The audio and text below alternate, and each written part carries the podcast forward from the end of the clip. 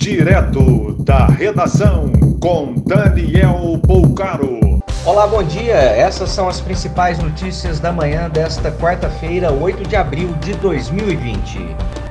Técnica de enfermagem que trabalhava no Hospital Conceição, em Porto Alegre, Rio Grande do Sul, morreu por coronavírus. São nove óbitos no estado. De acordo com a Academia Americana de Oftalmologia, a conjuntivite pode ser o mais novo sintoma apresentado por pacientes graves com coronavírus. Grupo de 40 escolas particulares da Bahia vão dar 20% de desconto na mensalidade do mês de maio e enquanto durar a quarentena. O PROCON do Ministério Público de Minas Gerais determina que escolas privadas de educação básica no estado devem conceder desconto mínimo de 29%. Estado do Maranhão chegou a 58 casos confirmados de coronavírus e 11 óbitos em decorrência da doença. O governador de Minas Gerais, Romeu Zema, diz que não é hora de reabrir o comércio.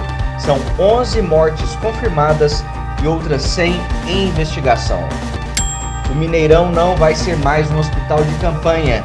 De acordo com o prefeito de Belo Horizonte, Alexandre Calil, ele recebeu uma proposta, abre aspas, indecorosa, fecha aspas, por parte de um secretário estadual. Projeto de lei da Assembleia Legislativa do Rio de Janeiro obriga aplicativos de transporte particular a fornecer máscaras e álcool em gel para motoristas. A queda estimada na arrecadação do ICMS em Mato Grosso deve ser superior a 30% no mês de abril. O próximo trimestre também será impactado.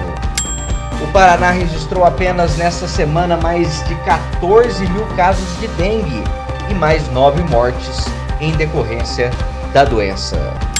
Mais informações em nosso site da redação.com.br. Você ouviu direto da redação com Daniel Poucaro.